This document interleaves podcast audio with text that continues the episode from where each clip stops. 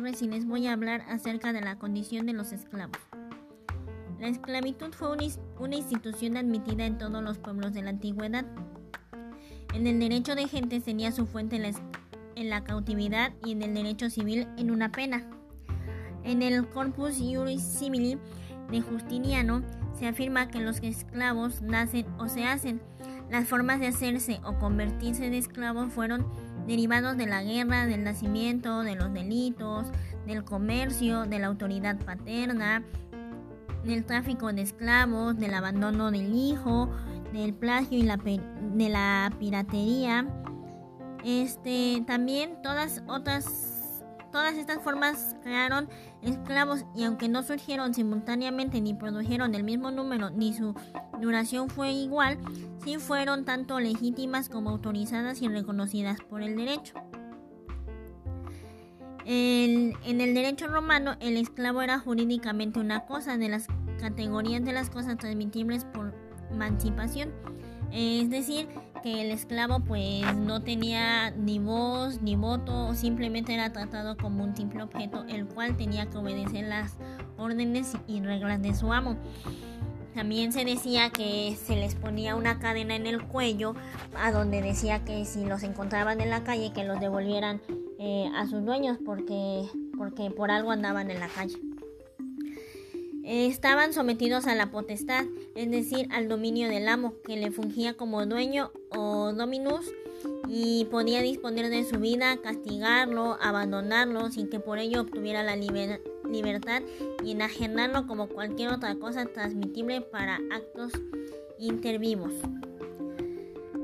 Se reconoció que el esclavo era una cosa de naturaleza humana, razón por la cual, a pesar de que nunca tuvo capacidad jurídica de ningún tipo, sí se le reconocían ciertos derechos, tales como el matrimonio especial entre esclavos, llamado contemerium, del cual se derivaba un parentesco, la congenitis servilis, que tenía valor jurídico en materia de impedimentos matrimoniales y de sucesión, de sucesión legítima respecto de aquellos que hubieran alcanzado la libertad.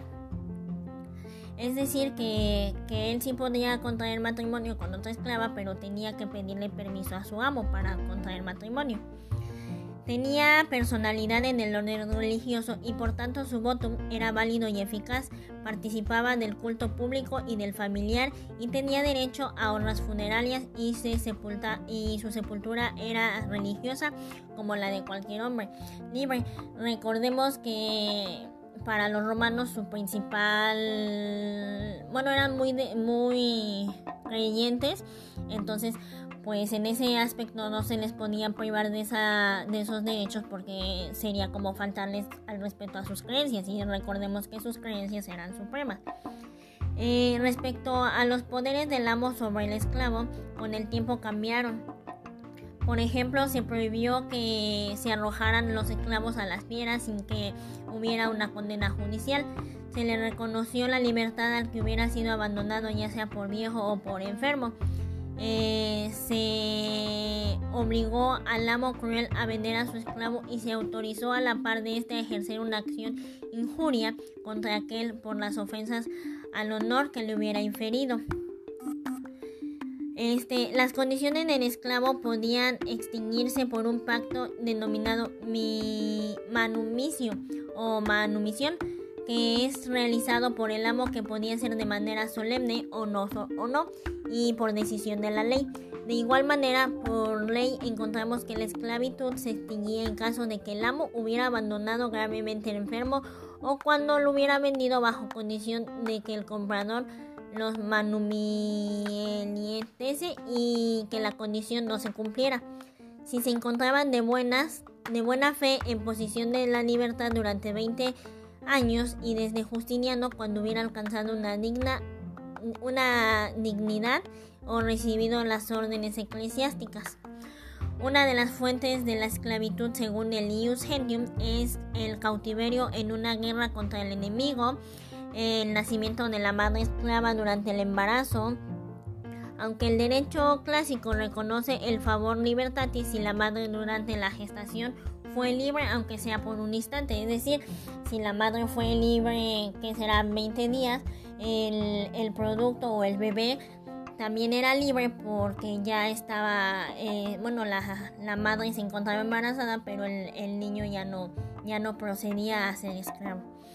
Según el lío civil, eh, eh, o las, y según las 12 tablas, este, también se podía ser esclavo por la inscripción en el censo, por el pago de impuestos, por no alistarse en el ejército y por deudas de carácter civil. Según el derecho postclásico, el hombre libre que se dejaba vender como esclavo, un liberto ingrato, una mujer libre que tuviera relaciones sexuales con esclavos ajenos sin autorización de su dueño. Por ejemplo, para que los esclavos pudieran tener hijos o casarse, recordemos que se tenían que pedir permiso a los amos. Entonces, si un esclavo o una esclava tenía relaciones sexuales con, con otro esclavo sin el consentimiento de su dueño, pues también era era derecho a, ser esclavo. El, el derecho del patrón pues el patrón tenía el derecho a la vida y a la muerte sobre su esclavo, por lo que puede venderlo, donarlo, matarlo, etcétera, etcétera, etcétera. El patrón puede entregar al esclavo al perjudicado por acto de aquel, sobre todo cuando no quisiera pagar la indemnización correspondiente. Por ejemplo, si un amo le hacía algo a otro amo, pues le podía dar un esclavo a cambio de la indemnización de la falta que él haya cometido. Según este, eh, la lex patronia, el patrón debía solicitar permiso al magistrado para arrojar al esclavo a las, a las fieras. Eso fue a raíz del, del derecho justiniano. El edicto de Claudio prohibió abandonar a los esclavos enfermos o viejos. Por ejemplo, eh, antes de esto, los esclavos, pues como ya no servían, ya eran viejos, ya estaban enfermos, pues eran abandonados así como si nada en las calles. Eh, y después de esto, del edicto de Claudio, se prohibió esto porque pues, ya los esclavos, como no tenían ni derecho a las a terrenos, propiedades, dinero, a una vida conyugal, entonces este pues se quedaban solos y para evitar esto pues ya se aplicó lo que es la el edicto de Claudio, de Claudio, perdón. Eh, y según Justiniano estableció que el abandono de un esclavo lo convertiría en hombre libre. Por ejemplo, al ser abandonado, pues por, por ende ya era un hombre libre. Este también se decía que se conoce había causa de extinción de la esclavitud por voluntad del patrón o de la minumisión solemne.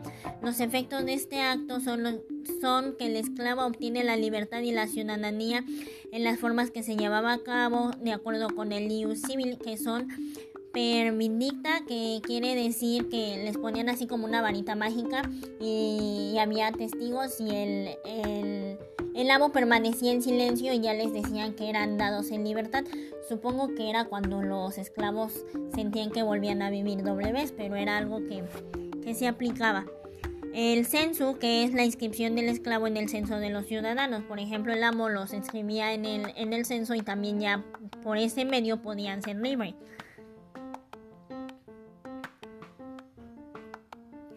Las municiones solemnes y no solemnes en la primera, el testador confiere directamente al esclavo la libertad por medio de una clase de manumisión, es en términos imperativos. En la manumisión fideicomisaria, el testador concede la libertad indirectamente, pues se limita a suplicar al heredero o legatario a quienes dejan al esclavo que lo manumitan. Este, esta solicitud no tenía fuerza obligatoria. En la época imperial se determinó que si el heredero o legatario se negaba a otorgar la libertad al esclavo, éste podía acudir ante el pretor para solicitarla, y el esclavo liberado puede estar de tres formas automáticamente se convertía en libertino y en ciudadano romano. También la ley declaraba que, ante, y que, las, que las nulas manumisiones hechas en fraude de acreedores a tales personas se les consideraba libres de hecho, pero no de derecho, hasta el momento que el acreedor ejerciese el derecho con derecho concedido por la ley Sentia. Por último, tocaremos el tema del peculio.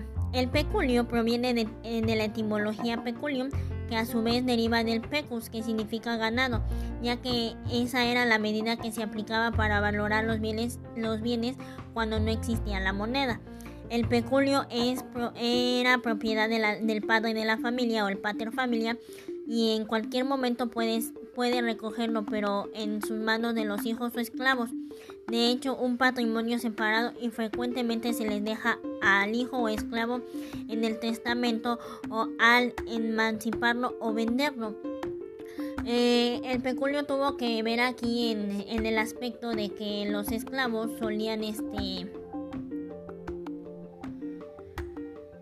pues solían ser este funcionarios de los amos.